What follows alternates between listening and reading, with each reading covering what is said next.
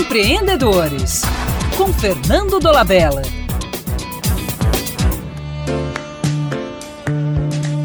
A educação deve preparar especialistas ou generalistas. A criança deve se concentrar em um tema ou passar por experiências variadas. Cláudio Moura Castro, uma referência na área de educação, adverte que a especialização prematura pode prejudicar o desenvolvimento a longo prazo. O escritor David Epstein, no seu livro Por que Generalistas Triunfam em um Mundo Especializado, afirma que o dilema de se repete em outros campos.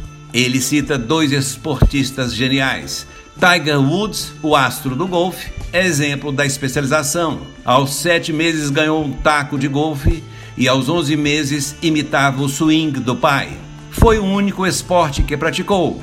O exemplo da múltipla experimentação é o tenista Roger Federer, que antes de ser o melhor do mundo, praticou esqui, luta livre, basquete, tênis de mesa, natação, handball, vôlei, futebol, badminton e skate. Pesquisas mostram que os atletas fora de série, como Federer, passam por um período de amostragem em que experimentam uma variedade de atividades físicas, ganham habilidades gerais, aprendem sobre seus interesses e habilidades. Demoram mais a especializar-se do que os atletas de nível inferior. O golfe é considerado um ambiente de aprendizado amável porque são claros os processos de sua aprendizagem. O feedback é rápido e preciso, por isso é adequado à especialização. O tênis é considerado um ambiente de aprendizagem inoportuno, em que o grau de incerteza é imenso e o feedback pode não ser claro.